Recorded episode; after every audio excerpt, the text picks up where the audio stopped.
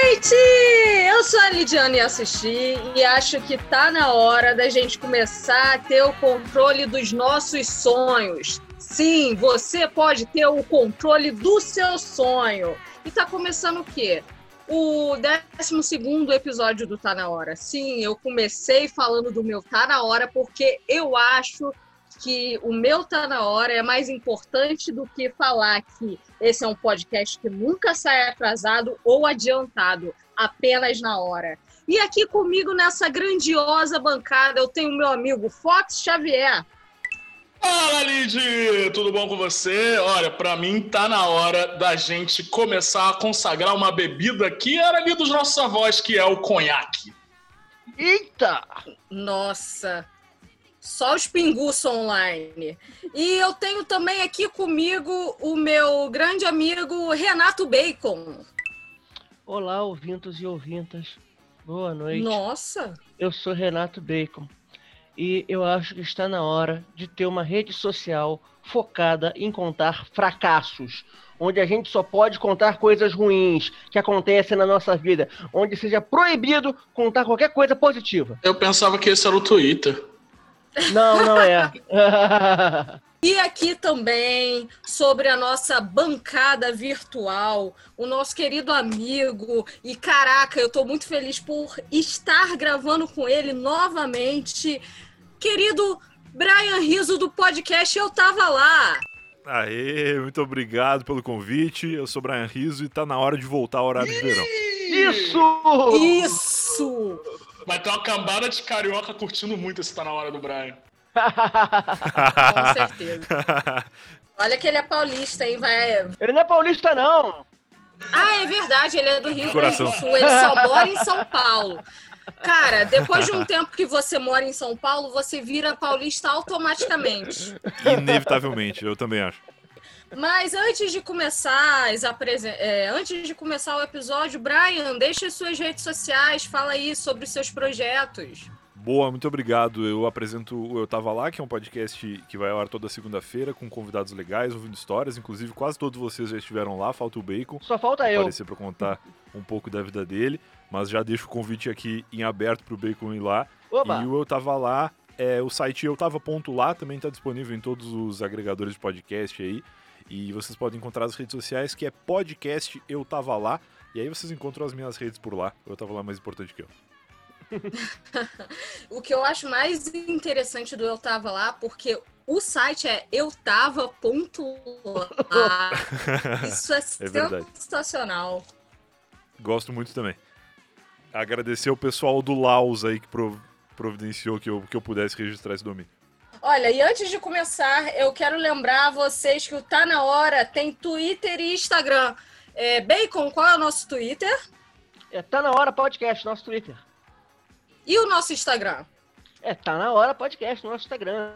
E que você que tá aí agora com o seu celular na mão, ouvindo esse podcast, você aproveita, abre o aplicativo Instagram, procura Tá na hora podcast e clica ali em seguir. Sério, isso não vai levar nem 5 segundos do seu tempo para você seguir a gente no Instagram e no Twitter. Vai ser muito rápido, faz isso, faz, faz isso agora. Eu confio no seu potencial. Você nasceu para vencer ou nasceu para perder? Se você é um vencedor, você vai seguir o Tá na hora agora mesmo.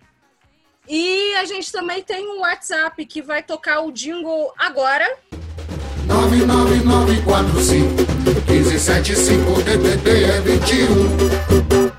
Não, essa maravilhosa versão samba agora, né? Que ficou muito legal. Depois da versão Porque sertaneja do nosso todos, toda música de sucesso ela ganha versões e outros ritmos, né, Renato Bacon? É por isso que a gente tá, tem Pois é. aí o jingle versão forró, versão samba. E, pô, vai vir aí jingle versão axé, versão funk, com certeza. Vamos trabalhando esse jingle aí. Olha, se vier jingle na versão axé, eu prometo pra vocês que eu lanço dancinha e coloco no Instagram. Ih! Fica aí o desafio pro nosso amigo Júlio Biscoito, que tá fazendo essas versões maravilhosas do nosso jingle. Isso aí, mas isso só se vocês seguirem lá no Instagram. Se não seguirem, eu não vou fazer porra nenhuma, tá? Então, sintam-se à vontade de mandar mensagem pra gente e vamos começar esse episódio porque a gente já tá falando demais. Vamos. Vamos!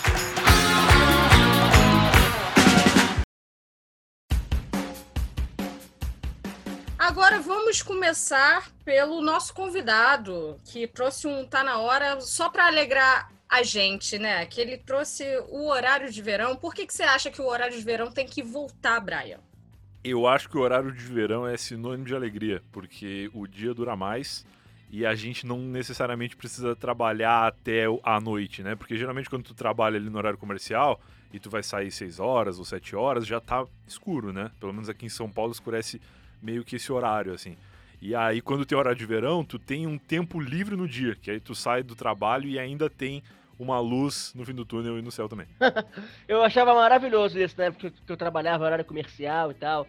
Eu tinha muito essa sensação de alegria de é poder bom, chegar cara. em casa, tipo, sete e pouco da noite, tá claro ainda. Para aqueles mais. Tadinha ainda, claro. Pra aqueles mais bem favorecidos, tipo Fox, que mora perto da praia, poderia até se dar o luxo de pegar um, dar um mergulho no mar ainda antes de voltar claro. para casa, sabe? E... Claro. Eu já ouvi falar que quem não gosta de horário de verão é a galera que acorda muito cedo, porque aí o sol nasce mais tarde, né? Mas eu não passo por isso, então eu só quero que o sol fique no céu até mais tarde. E pronto. eu nunca fui de gostar de horário de verão. Eu comecei a gostar só uma época. Eu comecei a trabalhar aqui em Copacabana. Eu morava ainda longe daqui do, do de Copacabana, mas eu trabalhava numa empresa lá. E, tipo, a gente saía no horário de verão e ia jogar vôlei na praia. A gente ia fazer umas paradas assim, sabe? Então, ainda por, pelo motivo de ainda estar sol, é ótimo, a gente cara. tinha esse artifício de, ô oh, galera, vamos beber uma cerveja lá no quiosque, ô oh, galera, vamos jogar um vôlei, ô oh, galera, vamos não sei o que lá. Então, essa época eu gostei de horário de verão. Foi a única época que eu realmente gostei. Fora isso, horário de verão para mim sempre significava sa é, sair do trabalho depois de horas e horas trabalhando e ainda enfrentar um sol filho da puta na cabeça para andar até o ponto de ônibus ou a estação de metrô. E aí, por isso, eu, eu tinha um pequeno ódio desse horário. lá no sul, quando eu morava no Rio Grande do Sul, o sol lá ele fica no céu até mais tarde, né? Vai ter alguém que vai entender o porquê, deve ser porque a Terra é redonda. E aí, basicamente, quando tinha quando tinha o horário de verão, além de tudo, o sol lá ficava no céu até tipo nove e meia da noite, assim. E era maravilhoso, tu ficava completamente Caraca. desregulado, né? Porque tu via anoitecer e pensava, ah, deve ser umas 8 horas. Aí na verdade já era 10 e pouco, assim. Mas era muito legal. Quando eu era criança, eu ficava brincando na rua até altas horas, assim, parecia que o dia não acabava nunca. Cara, eu gosto disso. Eu gosto disso porque, mesmo eu acordando cedo, na época que eu peguei o melhor horário de verão da minha vida, que eu saía do trabalho e ia direto para a praia. Eu moro, quer dizer, eu morava muito longe da praia, que é Belfor Roxo, a grande baixada fluminense. Belfor Roxo, para quem não sabe, é a cidade do amor é, é uma cidade muito perigosa e violenta? É, mas é uma cidade do amor. Ela dá amor além de violência. Então, eu saía de casa muito cedo, como o Brian falou, não assim, eu via o nascer do sol no trabalho, praticamente, porque eu tinha que Caraca. sair 5 horas da manhã de casa. E assim que eu saía de. E assim que eu saía do trabalho, que eu largava às 5 horas, eu ia direto para Copacabana, porque o pobre que mora longe da praia, ele vai para a praia em toda a oportunidade que ele pode. Eu ia para lá. Ia com as minhas amigas e às vezes ia até sem biquíni, com a roupa do trabalho, com, com o, o, jaque, o, a jaqueta, o uniforme do trabalho. Para quê? Para ficar vendo o pôr do sol na praia. Somente para isso. Nem é. Mas você aplaudia também? Sim, praticamente. Coisa de maconheiro. Pôr do sol, sim. Eu nunca disse que não era, mas tudo bem. De maconheiro, mas você também não pode falar muita coisa, não, né? Que você é um alcoólatra. Já começa por aí. Começou falando de cunhaque já esse episódio. É, é cara. Começou falando de conhaque, conhaque é bebida de velho, explica pra gente. Ai, Lid, vamos lá. Eu, eu, eu, eu fui contratado pela indústria do conhaque para trazer de volta essa bebida incrível para o jovem brasileiro, porque há cerca de dois meses atrás, eu, para celebrar, né, que eu comecei a trabalhar no novo emprego, eu comprei a bebida favorita da minha esposa, que também é, acabou virando a minha favorita, que é o licor de amarula. E a garrafa do licor de amarula, ela custa 70 reais. E aqui com a gente, a mais barata, né? Não é a marca original. E aqui com a gente, ela não dura nem 24 horas. Aí eu resolvi, Caraca. eu resolvi fazer assim. será que tem receitas caseiras para licor de amarula? E eu encontrei receita caseira. Eu encontrei receita caseira. E a receita caseira era basicamente um pouco de leite, creme de leite, leite condensado, chocolate em pó e conhaque. E fica igual. Ah, você tem que colocar a essência de amarula também, não é fácil de encontrar. Eu só, eu só consegui encontrar no bom Mercado Livre, paga nós. Mas fica igual, sério, não deve nada. E aí, a partir daí, sempre passou a ter um conhaque aqui em casa, porque a gente faz a, a bebida e sobra. E aí eu falei assim, hum, que mais eu posso fazer com conhaque, tendo em vista que conhaque ele custa 15 reais a garrafa e me deixa bêbado no ato? O conhaque é a única bebida, no momento, fora o uísque, que me deixa bêbado. Se eu beber rios de cerveja, eu não fico bêbado. Se eu beber rios de qualquer outra coisa, eu não fico bêbado. Mas o conhaque eu fico bêbado. É por isso que eu estou falando para o jovem. Abandone estas merdas que vocês bebem de.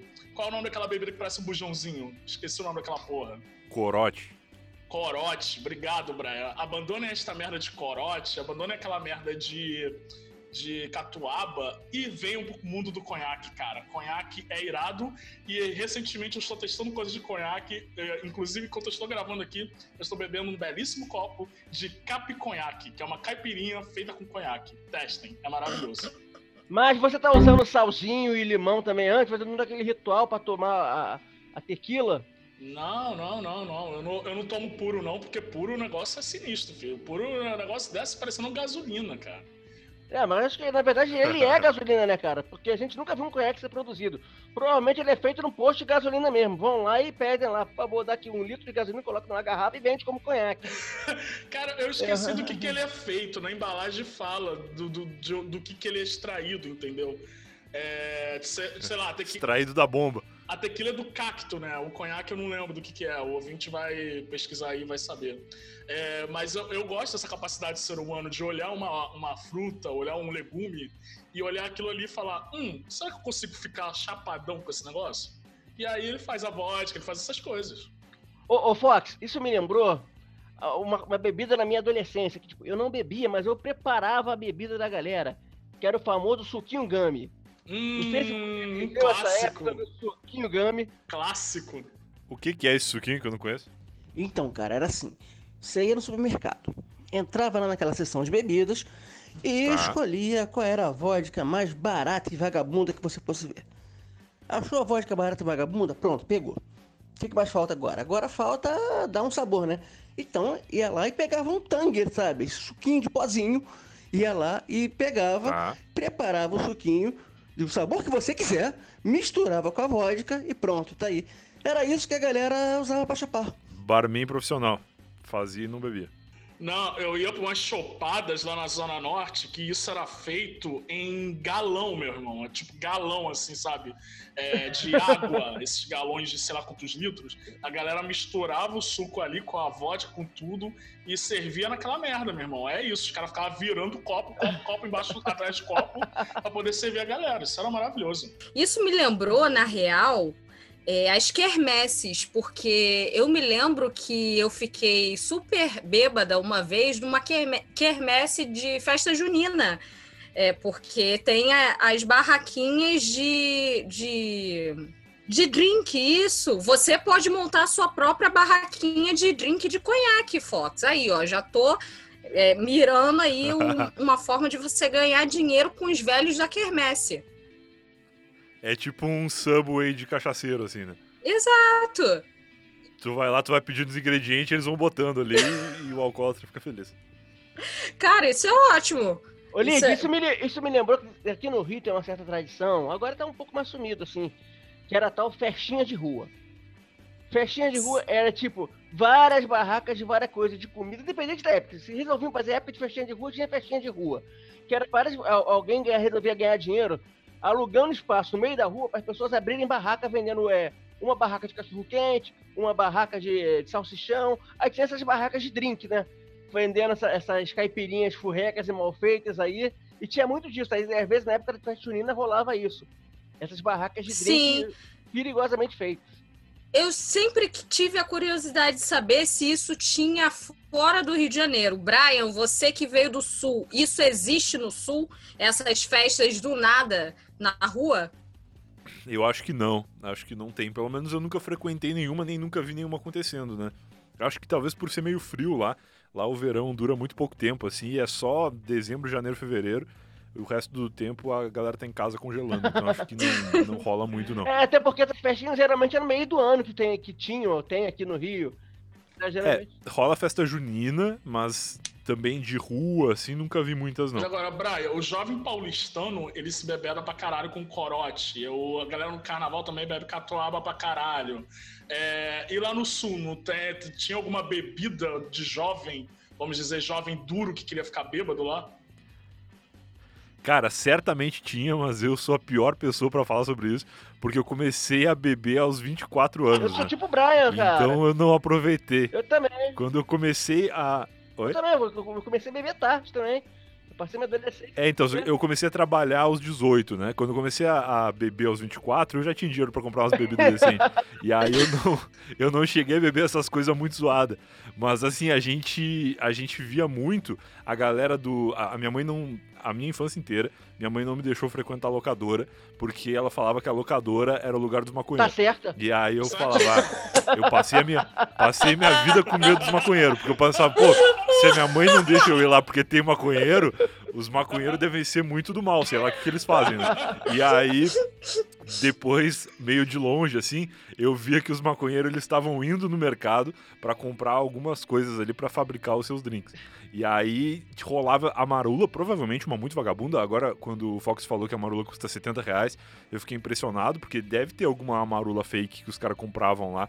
Porque pra mim esse nome tava muito ligado a essa bebida que os jovens consumiam lá. Porque eu não sei se ela era quente, o que que era, mas a galera consumia demais isso no, no inverno lá Não, no sul. 70 reais é uma marquinha meio genérica. A verdadeira mesmo, que leva o nome de Amarula, que vem lá da África e tal, é 120 reais a garrafa. Caraca! Mas eu acho, eu acho que na verdade ela gourmetizou, cara. Eu lembro que a Marula assim, é um treco barato também. Eu lembro que aqui em casa comprava também, minha irmã comprava também. Então, tipo, a gente nunca foi de comprar bebidas caras. Então, tipo, acho que realmente gourmetizou a Marula e ela encareceu. Eu não gosto de mistu- misturar álcool com doce, não. Com leite condensado, não gosto, não gosto disso. Isso sempre dá merda. É porque fica gostoso, né? É perigoso. É, é uma mistura muito perigosa, cara. Vocês ficam andando muito perto do sol, que é se queimar, Cara, sabe? Eu estou o rei É- de é fazer. Eu tô o rei de fazer batida. Eu faço essa batida de amarula, eu faço batida de paçoca, eu faço batida de morango, várias Caraca. batidinhas aqui em casa.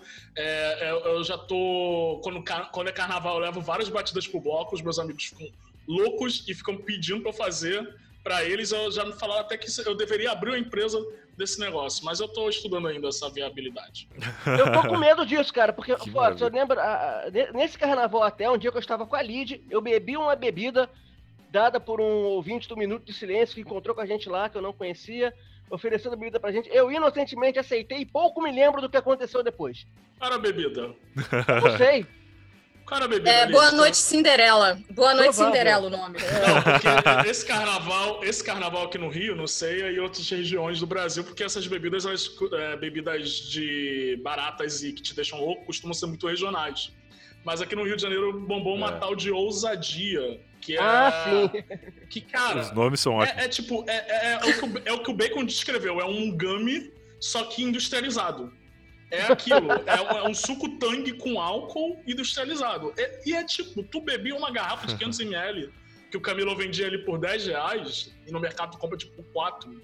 Tu, vendia, tu bebia uma garrafa de 500ml e tu perdia a órbita, parceiro. Tu ficava maluco. Minha- os únicos momentos que eu fiquei bêbado nesse carnaval foram com essa porra dessa bebida. Aliás, isso Caraca. me lembrou uma bebida muito interessante, cara, chamada Via Láctea. Na verdade, é, é tipo um Yakult alcoólico.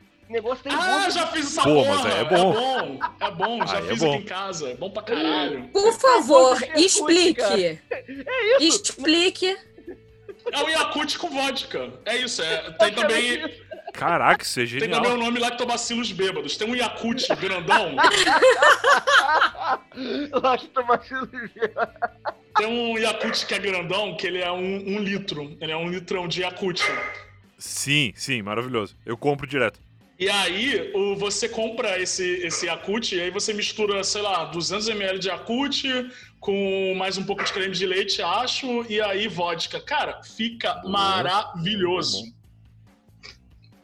É, esse que é o perigo. Eu sou da opinião de que bebida boa tem que ser ruim, porque se a bebida for boa, tu acaba perdendo o É, limite. cara, E aí tu passa mal, né? Exata- Que é mais do que ficar bêbado, é tu morrer depois. esse- é, foi, aí o, foi aí o perigo de quando lançaram a Skull Beats, cara. A Skull Beats, quando lançou, foi um Claro. que, tipo, um negocinho gostosinho, você nem sente o gosto do álcool. Tá É. bebendo, você- você bebe três daquele negócio que eu chamo de mijo do capeta, já tá completamente alucinado, cara. Porra, eu, eu, Skull Beats é, é o capeta, meu irmão. Eu, eu, eu tava numa época, uns dois ou três carnavais atrás. Essas bebidas são sempre no carnaval, é o único momento que eu consumo elas, cara. E os meus amigos entraram numa vibe de entrar no bloco e pra ficar equilibrado logo, já pra ficar no grau, comprar duas Skull Beats. pra ficar equilibrado. Sendo que uma Skull Beats a gente virava Boa. e a outra a gente bebia normal. Nossa. Ai, meu Deus. Era maravilhoso, irmão. A gente tava bêbado em meia hora. Saudades. Cara, isso é bom porque bêbado tem muita história de fracasso, né? E imagina se todas as histórias de fracasso de bêbado numa rede social, é, na boa, se existir essa rede social, eu vou ser a rainha, porque o que eu tenho de fracasso nessa vida. Bacon, por favor, explique isso aí.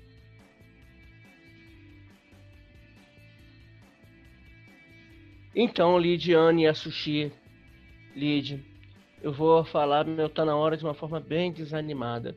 Que eu acho realmente que tá na hora, Lid, de uma rede social onde a gente só conte fracasso, onde a gente só conte nossas coisas ruins, onde a gente pare de fingir que o mundo é um eterno arco-íris, onde a gente demonstra a realidade, que a gente vive num mundo sórdido, onde tudo é sombrio, tudo é cinzento. Porque essa é a realidade. Não, o Instagram, eu vi um estudo uma vez de que o Instagram ele era a rede que mais deprimia os usuários justamente por ser uma rede onde todo mundo aparenta estar feliz. E aí tu vê e todo mundo é mais feliz que tu, e aí tu fica triste. Então essa rede do bacon, ela faz sentido, porque se tu vê que tá todo mundo na merda, tu pensa, pô, pelo menos eu tô um pouco melhor. Tô um pouco melhor que esse cara aí. Aí tu, tu fica mais feliz, né? Então acho que é, é legal ser emo. É legal ser triste. Não, não é, não sou falso, não. Que eu quase uso Instagram. A rede que eu menos uso é Instagram. Exatamente por isso, porque eu não sou de ficar fingindo uma felicidade. Os meus Claro. raros momentos alegres são raros, eu claro. até coloco lá uma coisa e outra. Mas eu também compartilho tristezas. E como bem o, o Fox citou no começo aqui, falou que o Twitter é uma rede que já pode ser essa rede, onde a gente coloca frustrações, tristezas. Na verdade, o Twitter gente- é a rede onde a gente é mais sincero. Mas no Instagram não. Parece que o Instagram a gente tem a obrigação de fingir que é feliz. A gente tem a obrigação de fingir que é alegre. A gente tem a obrigação de fingir que tudo dá certo na nossa vida. O Instagram só tem felicidade. E isso é horrível. Porque pra quem é depressivo é péssimo entrar no Instagram. Por isso que eu detesto o Instagram. Olha, eu sou depressiva, eu sou uma pessoa triste, É. por mais que pareça que não. E lá no Instagram, pelo menos no meu Instagram, você vai ver muito fracasso, tristeza, caganeira, vaso entupido, porque eu sou real. E eu acho que é por isso que eu não faço muito sucesso no Instagram. Eu tô vendo pela cara do Fox que o Fox discorda disso tudo, cara. O Fox ele deixa transparecer que ele tá discordando de todas essas Eu, eu, opiniões. eu não acho que o Instagram é a rede que, nossa, é o maior conto de fadas do mundo. É porque você, Renato Bacon, você não se aventura em territórios mais longínquos que é, eu, como vamos chamar, assim, LinkedIn. Lá, Ah, não, lá eu não entro, não. lá, Lá eu é entro mesmo. Lá, lá eu não entro mesmo. Amigo, lá que é o lugar, lá, lá que é o lugar que o maluco fala assim, nossa, porque eu estava hoje no meio dessa quarentena cozinhando e aí eu estava super dedicado, pegando o, o queijo grana padano e derretendo na massa, quando de repente, pá, a cumbuca cheia de macarrão caiu no chão. E nesse momento eu pensei, quantas vezes nós fomos a cumbuca cheia de macarrão caindo no chão?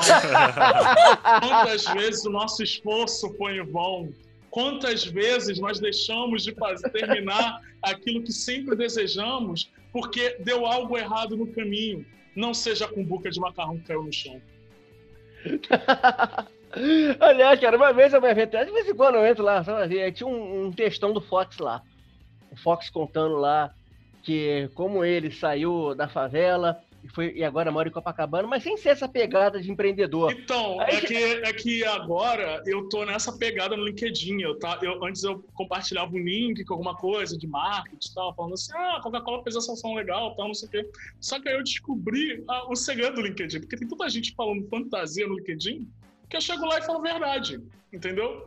Então eu chego lá e o cara fala assim, ah, empreender é maravilhoso. Eu falo, empreender é maravilhoso, caralho, eu gosto de CLT, eu gosto é de, de pegar o meu ticket, gastar pra comprar pizza no fim de semana, isso que é felicidade. A galera vai lá, curte. Quebrando a expectativa do usuário médio do LinkedIn. Exatamente. eu entrei no LinkedIn depois desse textão que o Bacon falou, que eu fiz em resposta a um, um desses empreendedores de LinkedIn que tava falando de meritocracia. E aí eu tinha escrito parte dele no comentário, a galera já tava curtindo, eu falei, eu vou fazer maior no meu, no meu perfil, porque vai ficar, vai, ficar- vai ficar melhor, vou conseguir falar mais coisa. E aí o texto viralizou mesmo, assim, no LinkedIn, teve pra base de 4 mil likes, sei lá. E aí eu falei, cara, é isso. Eu vou falar a verdade no LinkedIn agora. Eu tô nessa vibe agora, eu só falo verdade no LinkedIn. Apareceu uns, uns caras lá que não entenderam, acharam que o Fox estava com um discurso meritocrático, sim. Assim, fez, olha o exemplo, o cara, ele é negro, veio de região pobre, venceu na vida. É, Isso sem, sem nenhuma ajuda do governo. Eu, eu- opa, como assim? Sendo que na, na porra do texto eu falo que eu tive bolsa no ProUni, tive uns assim.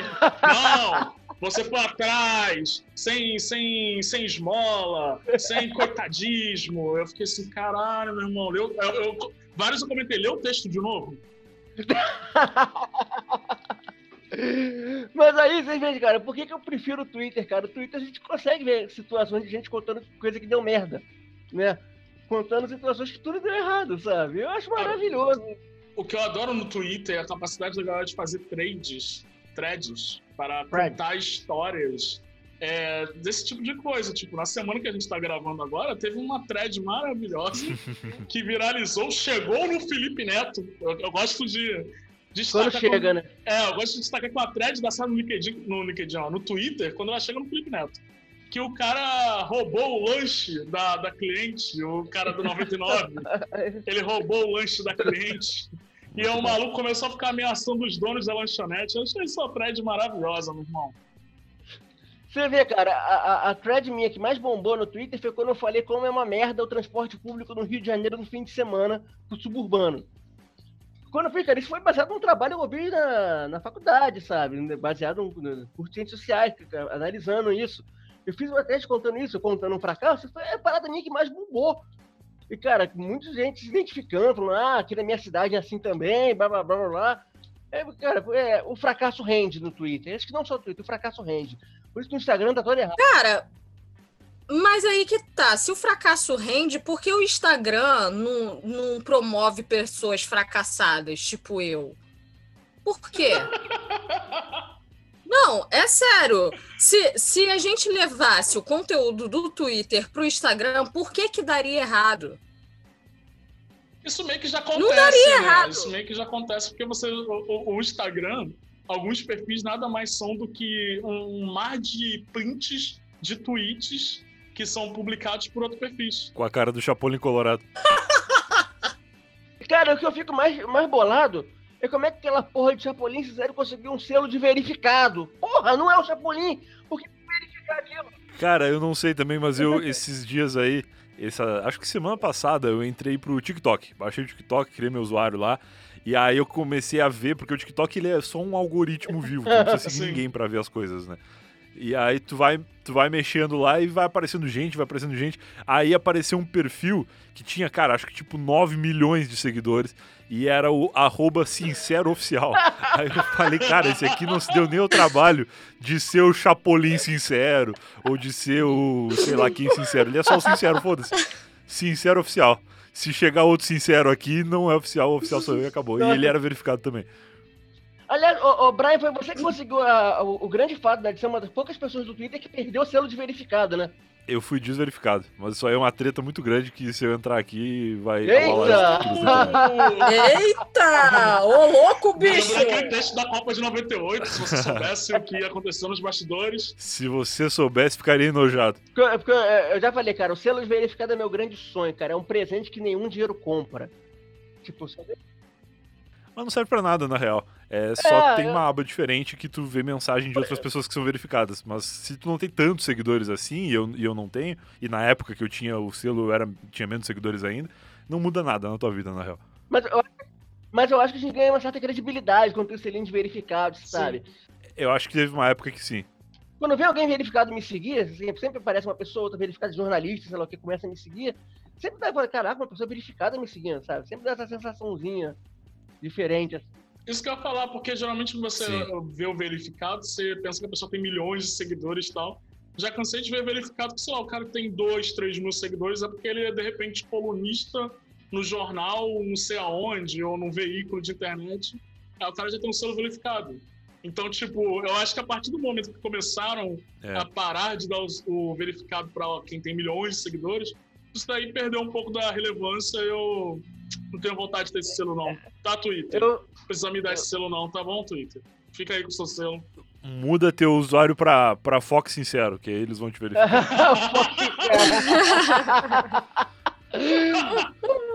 O Twitter, na verdade, dando verificado a torto e a direito, se, se tornou um grande Tinder, pra, porque eu, vocês provavelmente não estão no Tinder, porque os três são comprometidos, mas eu estou no Tinder e antigamente quem tinha o verificado era quem tinha a continha lá, a Plus e o Caramba 4. Agora, qualquer.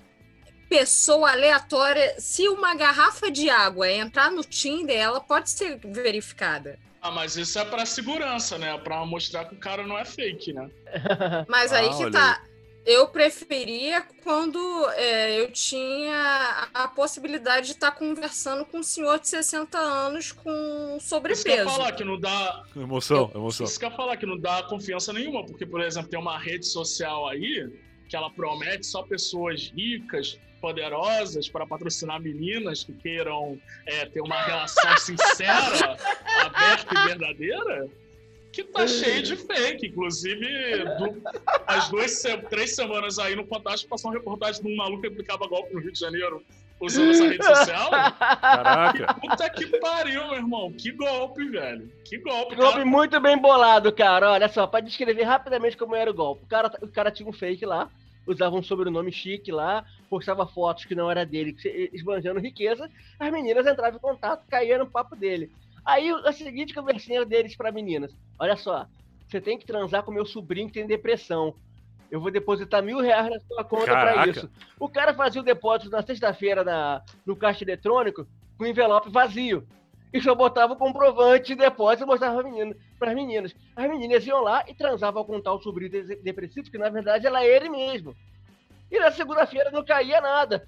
Caralho, que gênio do mal. Ah, o, o maluco foi, o maluco foi preso. Ele, ele tem pelo menos oito denúncias de, de pessoas diferentes que ele aplicou esse golpe. O cara morava numa, num, num quartinho na casa de sei lá quem da família. O maluco não tinha nem celular, ele só tinha um computador.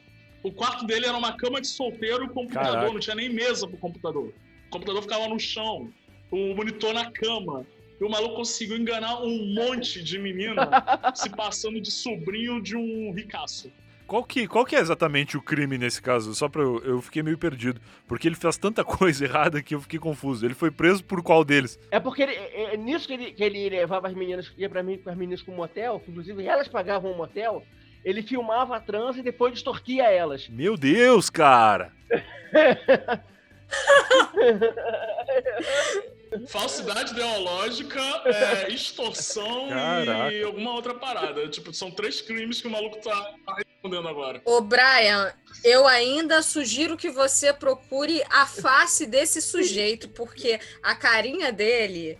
Você não fala que ele faz esse tipo de coisa. Sério. Você. Não sei. Eu acho que ele é um rapaz que acreditou muito nos sonhos dele. E realmente alguns sonhos se LinkedIn lá tornaram vendo realidade. mensagens motivacionais. Tipo isso. E por falar em sonhos, eu queria falar pra vocês que atualmente estou treinando ter sonhos lúcidos. Por quê? Ah, adoro. Porque eu sou uma pessoa que sonha muito. Eu sonho praticamente quase todas as noites. E é, um grande sonho que eu tenho, que eu só fiz isso uma vez na minha vida, é ter controle nos meus sonhos. O que eu acho que é sensacional, assim. Dá...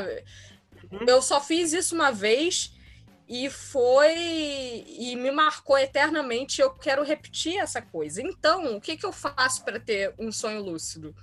Eu pego meu celular, eu coloco no YouTube e eu procuro auto-hipnose para sonhos lúcidos do Pyong Lee. Puta que pariu! Ah, não. Vou embora. Não, fica. Fox, Vou fica. embora. Não, Aí, a partir- mano. Eu, tô- eu já tinha ódio desse maluco. Depois do Big Brother, eu passei a ter ojeriza. Não, respeite isso. Olha só, eu já falei, eu, eu estudei Olha aí. hipnose do curso do Pyong Lee, aquele curso dele que. Aquele curso dele lá, que custa 5 mil reais, eu comprei por 20 no Mercado Livre. Não, Olha, digamos que eu fui, eu fui enganado pelo vendedor no Mercado Livre. Ele me garantiu que era original. Era um Só Pyong descobri que era chinês. pirata depois. É.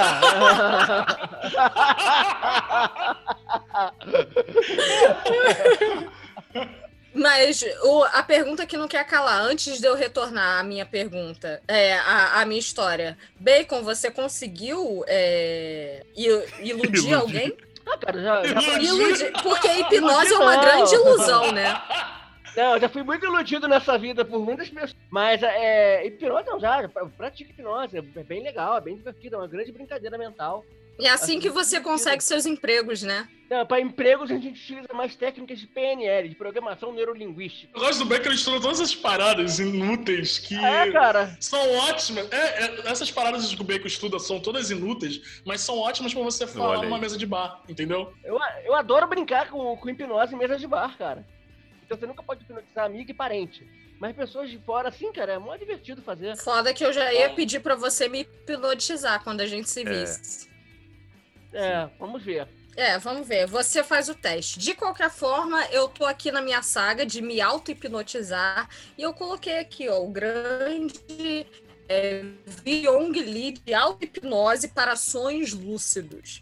Coloquei aqui Aham. e eu queria só falar alguns detalhes que eu- o meu quarto ele é pequeno e eu durmo toda noite com o meu abajur ligado no mínimo. Por quê? Porque teve uma vez que eu estava dormindo de noite e eu fui pro banheiro é, fazer xixi, eu pisei em alguma coisa no chão. Não vi o que, que era no chão, eu só fui, pisei, nossa, que estranho. Fui pro banheiro, acendi a luz do banheiro, fiz xixi. Na volta, eu vi que aquele negócio que eu pisei se mexeu e foi para debaixo da cama. Aí eu, E Era um que doente. merda é essa? Que merda é essa? Eu fui lá e eu vi que era uma barata. Logicamente, Caraca. assim, eu não dormi aquela noite porque eu perdi a barata e depois eu encontrei ela. E eu tenho um grande medo de barata. Inclusive. Era melhor ser um duende mesmo. Sim. Inclusive, é porque as pessoas não sabem, né? Mas eu moro num hostel aqui em Santa Teresa. E é, assim que eu vim pra cá, tinha uma barata que, e eu não tinha SBP em casa. Então eu simplesmente não dormi. Perguntei pro meu amigo, aí, eu posso ir pra sua casa porque tem uma barata que eu não vou conseguir dormir, eu preciso acordar cedo amanhã. Aí ele, não, beleza, de boa, vem pra cá. Aí, meia-noite, estou pegando um Uber e indo pra casa do meu amigo porque eu não achei mais a barata. Simplesmente. Mas aí, Adorei, a gente falou, ok, só pode ficar um ser neste lugar. Eu vou embora e a barata fica. tudo bem, você entrou aqui, você quer ficar com o quarto? Tranquilo, eu vou embora. Aí eu fui embora. Mas, por conta Educação. disso. Por conta disso, é, de- depois disso eu só dormi com o abajur ligado no mínimo, porque o meu pensamento já fica: se alguma barata vier, eu vou conseguir ver que ela tá vindo, então eu já vou me proteger. Eu sempre durmo assim, pensando nas possíveis baratas. Apesar de ter SBT, raid em casa, e caramba, quatro. Agora eu estou devidamente protegida. Cara, agora dizer que é SBP, é o SBP, eu não sei se você tá, tá tentando entender uma ligação entre o SBT, televisão, televisão do Silvio Santos, com uma barata. Questão mental quanto a isso. Tá fazendo, cara, qual a lógica da Lídia? Não tem, não pega o SBT na casa dela com, pro inseto. Pô, porque na minha TV só tem Globo, não tem SBT, aí a barata surge lá em casa. Eu tava, Não, e pra vocês terem noção, tipo, eu moro em Santa Teresa, que tem muita árvore. Então, assim, a gente fica realmente perto de muito bicho aqui. Vira e mexe tem tucano, é, sagui, tá ligado? Então, barata é apenas um adendo. De qualquer forma, eu coloquei o celular aqui e eu comecei a, os exercícios de hipnose do Pyong. Admito que na metade eu acho que estava começando a fazer efeito porque os meus olhos, assim, tem uma parte que ele fala para você abrir os olhos e fechar os olhos enquanto faz um exercício de respiração. Nessa parte eu falei, nossa, agora. Só que quando eu fechei os olhos novamente, houve um barulho. Porque qualquer mínimo barulho aqui em casa já pensa, é uma barata. Mesmo não sendo. Então eu acho que o que está atrapalhando o meu sonho lúcido atualmente é o meu medo de barata. Mas assim que eu transcender esse medo, eu vou conseguir. Tu tem que procurar outra hipnose pra perder medo de barata. É verdade, né? Pode ter, né? Hipnose pra perder medo de barata? Claro. Mas conta, conta Claro pra gente, por que, que você quer tanto ter sonhos lúcidos? O que, que você quer? Porque eu, eu tenho um amigo que ele entrou numa época nessa vibe aí de ter sonhos lúcidos, porque ele insistiu. Ele viu algum vídeo desses de guru de sonho lúcido no YouTube e ele insistiu que ele conseguiria aprender inglês dormindo. Eu ia perguntar se no sonho lúcido a pessoa descansa, porque é uma coisa meio estranha, né? Tu ter o sonho aonde tu tá o tempo inteiro ligado, teoricamente tu não, não dormiu. Ou, ou dormiu. Não, na verdade, é, você fica descansado, porque o sonho lúcido é aquela parte do, do sonho é, entre o sonho leve e o sonho REM, que é o mais pesado de todos. Mas é, aparentemente o seu corpo ele fica descansado mesmo enquanto sua mente está trabalhando. eu já nasci com o dom do, do sonho lúcido. Não só eu, como minha irmã, meus primos, minha família inteira, a gente tem essa característica. Sempre, os nossos sonhos sempre são muito vívidos. Eu sempre estranhei quando as pessoas contavam, ah, eu sonho em preto e branco, ah, eu não lembro meus sonhos, ah, não tenho controle, porque para mim sempre foi muito natural controlar os próprios atos nos sonhos.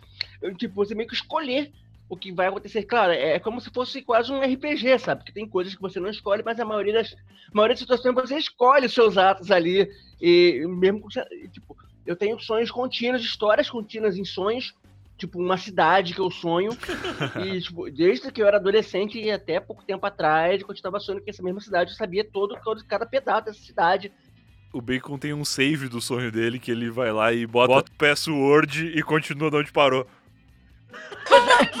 É tipo isso, cara, é tipo isso. O, o sonho do Aham. Bacon é tipo um second life no- na dimensão do sonho dele. Ele dorme com memory card no travesseiro, assim, pra salvar. É. Não, assim, mas tem detalhes muito, muito curiosos, assim. É, Por exemplo, é, para quem não sabe, meus pais já são falecidos, mas tipo, é sempre normal estar sonhando com eles. Só que a minha mãe, por exemplo, nos meus sonhos, era sempre uma versão evil da minha mãe, sempre uma pessoa malvada, cruel, totalmente diferente do que ela era, tipo, no, no dia a dia, sabe? E já até acostumei com isso, nem me choca mais, sabe? Eu acho que é super natural. Eu sei, que ela vai estar no meu sonho, eu sei que vai estar essa versão dela. Já é um negócio. Sua mãe já pode se candidatar à prefeitura dessa cidade aí que você sonha. É. Bacon, eu super te invejo, porque quando os meus sonhos não são lúcidos, é, talvez eu até faça xixi na cama depois de velha. mas, o, mas, ô Lides, ter sonhos lúcidos é, é um relato super comum de todo mundo que tem e tal. É Você é muito mais suscetível a ter paralisia do sono quando você, Caraca. quando você tem sonhos lúcidos. Eu passei minha fim da adolescência, começo de juventude, assim, sofrendo com paralisia do sono, tipo, a quase, tipo, quase todo mês eu tinha. Chegou um momento chegou um momento que eu passei, tipo, ignorar, tipo, eh, de vez em quando eu tenho, mas eu já não me desespero nem mais um pouco, porque eu tipo, já boto na cabeça. Ah, daqui a pouquinho isso passa. Aí eu fico ali, o corpo paralisado, olha lá, não, não, não sai nada da sua boca, você tenta falar, não consegue, tenta se mexer, não consegue. Tipo, parece é só, só botar na cabeça que já já aquilo ali passa e que tranquilo. Mas quando as pessoas têm pela primeira vez paralisia do sono, é É desesperador mesmo. desesperador. Eu tive isso só duas vezes. Até então, o que eu tinha muito é isso daí, era constante, era aquela sensação de que tá caindo. Ah, não, isso aí eu tenho às vezes. Não, Eu tinha isso, tipo, toda semana. Toda semana eu tinha essa sensação. Tipo, eu tô começando a dormir e, bum, cai. Aí, uma vez eu tive paralisia do sono, eu acho que eu tava na faculdade, e eu tive há alguns anos atrás de novo, e é desesperador, cara. Eu não ia conseguir acostumar com essa porra, não. Eu nunca tive, sempre dormi muito bem, muito fácil, mas eu teve, eu já, já teve uma, uma vez que eu li sobre o- os efeitos da paralisia do sono, qual- quais eram as características de alguém que estava tendo paralisia do sono. E aí, esses tempos, cara, acho que faz, sei lá, um mês, talvez no máximo, eu acordei assim, meio de manhã, meio com peso no peito, assim. E eu tinha lido que o peso no peito, né, a, sensação de estar com o peito sendo Uhum. pressionado, era uma das características da paralisia do sono. Aí eu pensei, putz, ferrou, né? Vou, vou ter paralisia do sono. Aí eu abri o olho assim e o meu cachorro tava deitado em cima de mim. Aí eu falei, ah, não. Não foi dessa vez. É só um cachorro folgado mesmo. Não foi paralisia do sono. Eu, eu acordei, aí eu dei uma cutucada nele e falei assim: olha só, tem como tu ir mais pra lá de repente e tal. E aí deu tudo certo. Mas é, é, é, eu, eu quero, pelo amor de Deus, Lid, por que, que você quer ter sonhos lúcidos? Você não falou. Então, é, quando eu era casada, infelizmente, assim que eu comecei o meu casamento com o meu esposo e a gente foi morar juntos, sozinhos, logo nos primeiros dias eu fiz xixi na cama junto com eles. Oi? É, é, sem, sim, eu fiz xixi na cama junto com o meu noivo na Peraí, você época. fez xixi na cama, você fez xixi. Ele não. É, ele não, só eu. Nossa, xixi na cama sincronizado. Menos pior. É, mas isso aconteceu depois de velha, burra adulta. E eu me lembro que na situação eu fiquei com muita vergonha, eu não queria falar pra ele. Então eu fiquei esperando ele sair, só que ele não saía. Eu me enrolei no cobertor, no edredom inteiro, esperando ele ir embora, mas ele não ia embora. E ele queria me abraçar. E eu, não, não, não, agora não, agora não. Tipo, de manhã. Só que não, não teve jeito, eu tive que falar pra ele. Então, Igor. É, não dá pra eu te abraçar porque eu acabei de fazer xixi na cama. Eu sonhei que eu estava no banheiro. Eu não estava no banheiro, eu estava aqui. Ah, é um trauma, então. É, desde então não fiz mais xixi na cama, mas eu, eu quero é, esbarrar com a possibilidade de eu estar no banheiro e não fazer xixi. Eu já, já passei por isso recentemente, até tuitei que ser adulto é legal de, de tu ter um sonho onde tu tá no banheiro e tu não acorda mijado. Mas então acontece às vezes, já fiquei preocupado agora. Porque comigo aconteceu de eu sonhar e acordar e pensar, meu Deus, mijei na cama. E aí toquei ao redor e não, tava tudo certo. Eu falei, pô, acho que adquiri um- uma habilidade aqui. Você já tem um sonho lúcido, Brian. Você já é. Você já tá, tá aí, porra, tendo vários sonhos lúcidos e nem percebeu. Nem precisei contratar o Pyong. Gente, é, o podcast ele termina por aqui, não termina exatamente, porque agora a gente vai para o bloco de comentários, onde a gente vai ler os comentários e feedbacks que vocês deram pra gente. Brian, algum último recado aí? Não, muito obrigado pelo convite. Foi um prazer participar com vocês aqui. Me convidem mais vezes, que foi muito legal. Valeu. Valeu, Brian. Brigadão. Brigadaço. Volte sempre que quiser. E foi muito legal gravar contigo. Valeu, Brian. Da hora. Obrigado mesmo. E ouçam Eu Tava Lá. Eu tava ponto lá ou eu tava lá em qualquer aplicativo.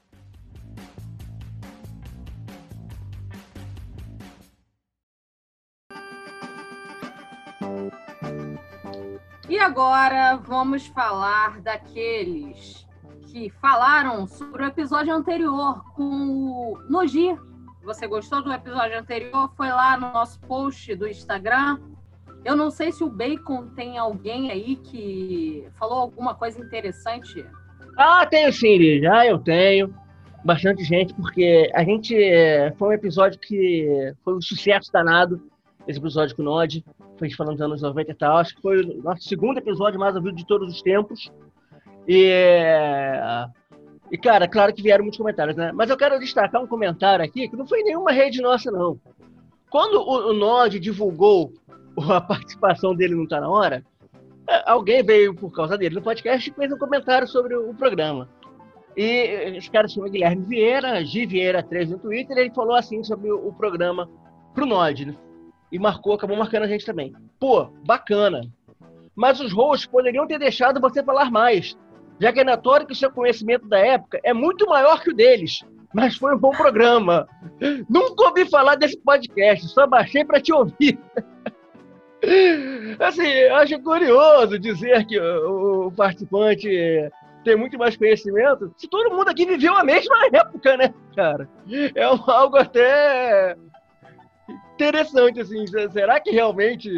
Eu acho que então, fica a crítica aqui, aqui pra gente, que poderia ter deixado o participante falar mais, mas, sinceramente, acho que foi bem na medida. Acho que o Nod não ficou sem falar nada que ele quisesse falar, não. Você, ficou, você viveu a mesma época, mas o Nod ele fez doutorado em década de 90. Por isso que ele deu mais ah, conhecimento é... que você. Verdade, verdade. Tá, ele é tá melhor claro. do que você. Ele adotou em é, anos 90. É, Mas eu, eu vou puxar essa cadeira de mestrado, cara, para escrever uma dissertação sobre isso. Pode. é, Pode deixar. Eu faço questão de, de- de ser, de ser um academicista dos anos 90 também, tal qual nosso amigo Nod é. Pô, show de bola aí, hein? O cara que nem escutou, quer dizer, veio por conta do Nod e falou mal da gente. Eu gostei desse cara, gostei. Qual é o ele, nome dele? deu, ele deu um feedback positivo ou negativo. Foi, foi um feedback positivo negativo, passivo-agressivo, né, cara? Foi o Guilherme Vieira. Guilherme Vieira, um grande beijo pra você. Espero você nos próximos comentários. Tomara que. Eu vou fazer questão de usar o Twitter do Tá Na Hora para avisar o Guilherme que o comentário dele foi lido no programa. Foi lido e a gente enviou um grande beijo no bumbum do Guilherme. Muito Não, é- obrigada, Guilherme. É, muito obrigado, galera. A gente espera de verdade que você vire um ouvinte do programa. Você nunca tinha ouvido falar da gente, assim como muita gente, né? E agora ouviu falar. Então espero que você continue ouvindo o nosso podcast.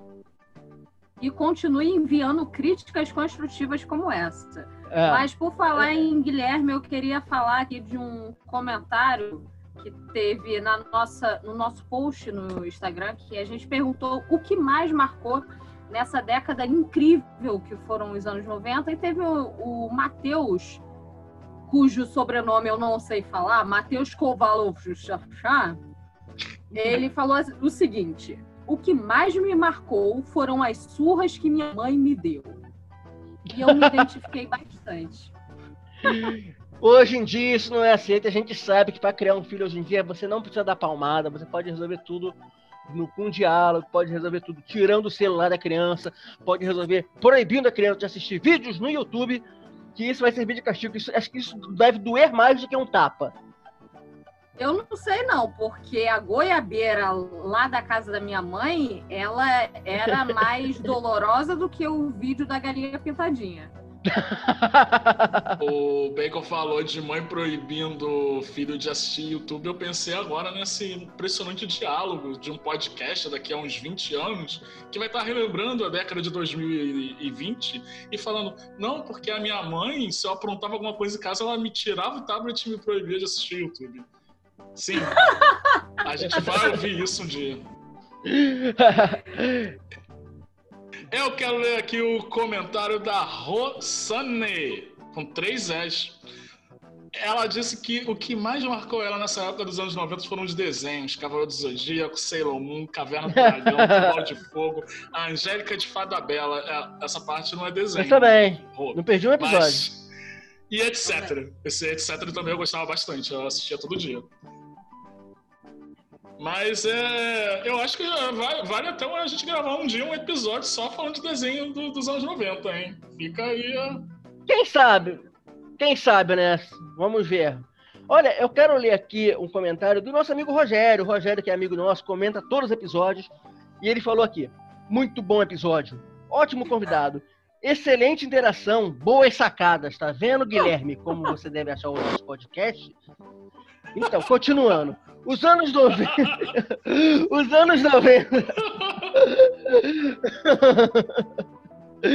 Os anos 90 da TV brasileira foram uma loucura inimaginável, uma continuação da maluquice que era na segunda metade dos anos 80. Aparecia mulher seminua para anunciar qualquer produto, em qualquer hora do dia. Saímos da censura estatal para cair direto no Vale Tudo. Se lembram da abertura de Pantanal?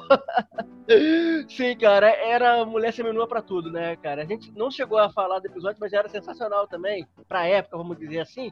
O programa do Gugu que tinha a gata molhada, né? Aquela mulher que ficava lá de roupa branca, sem lingerie, tomando banho no programa do Gugu, num chuveiro, deixando o corpo todo à mostra, Isso, né? no, Então, isso é- no, sei lá, sábado, nove da noite. Isso, eu, eu via esse programa e eu ficava com nervoso porque eu sempre imaginava, elas estão dentro de um auditório que tem ar-condicionado e estão tomando banho.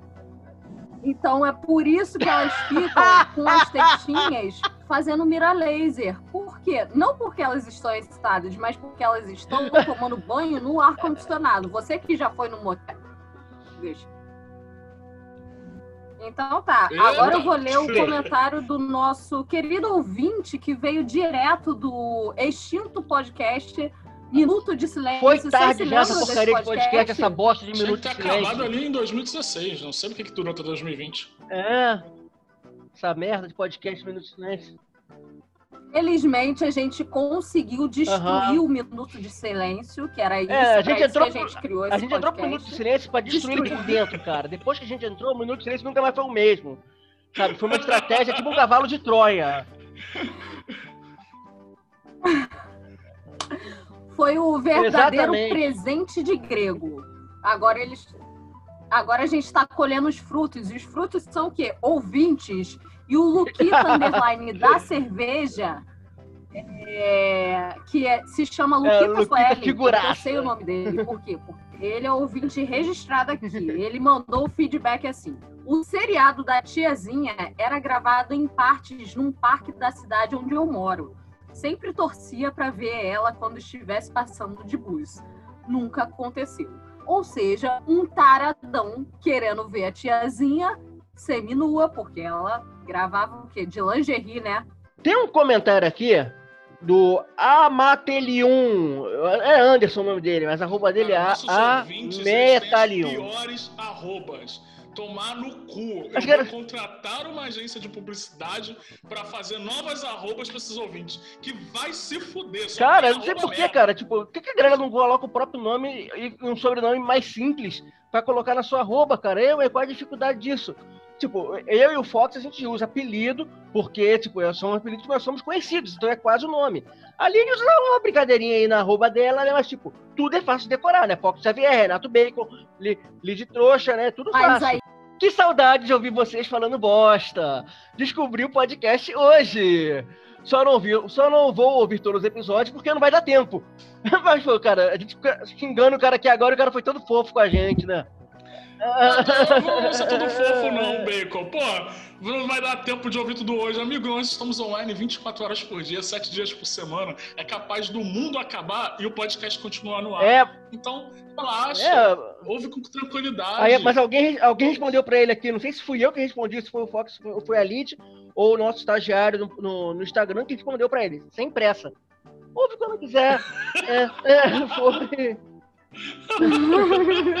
bem, bem, bem prático. Sem pressa. Considerações finais, meu queridíssimo. Então, Lídio, já venho eu aqui para minhas considerações finais.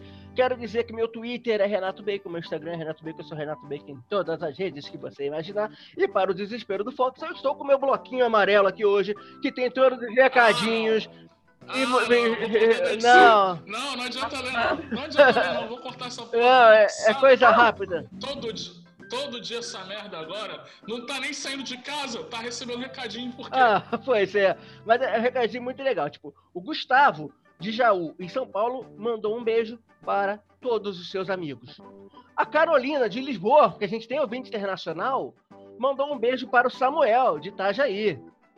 A Rayane de São João do Meriti pediu para reclamar que no último episódio ela foi citada como Rayana e o nome dela é Rayane. Fica aqui a nossa correção. Essa foi justa. Sim. Esse recado foi justo. Desculpa, Rayane. E alguém mandou um beijo para Lid, retribuindo o beijo da semana passada que ela mandou para ele. Gostei, recebi o beijo e eu vou enviar um abraço para alguém. E também um beijo de. E também um beijo de alguém para alguém.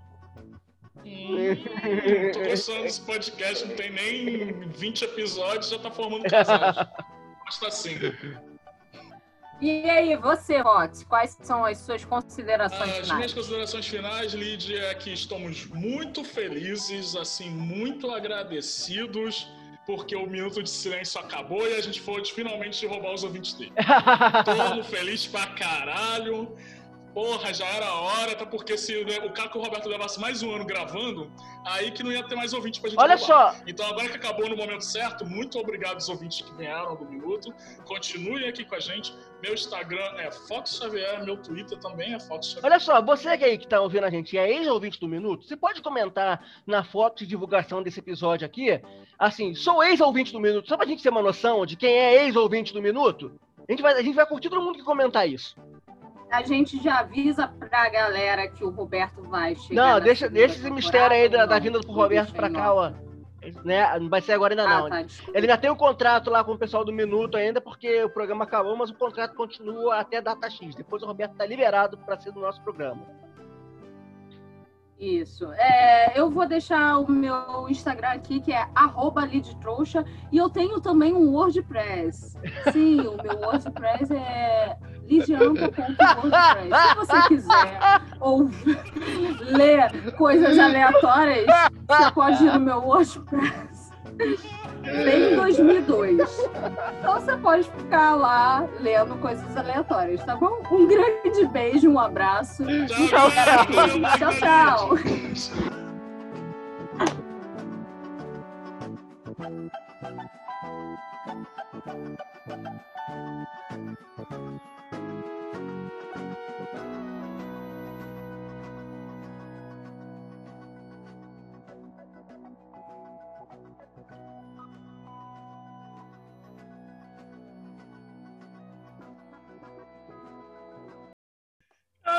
2020 a pessoa criou um blog. Não. Eu tenho ele há muitos anos. Eu só... Caralho, no tempo do TikTok a pessoa vai lá no meu WordPress, meu filho. Vai lá, vai, vai, vai, vai ler. Fez um texto tão bonitinho falando de amor semana passada. Meu Deus. Não, é, são os textos experimentais que eu faço lá. Mas eu tenho há anos, eu só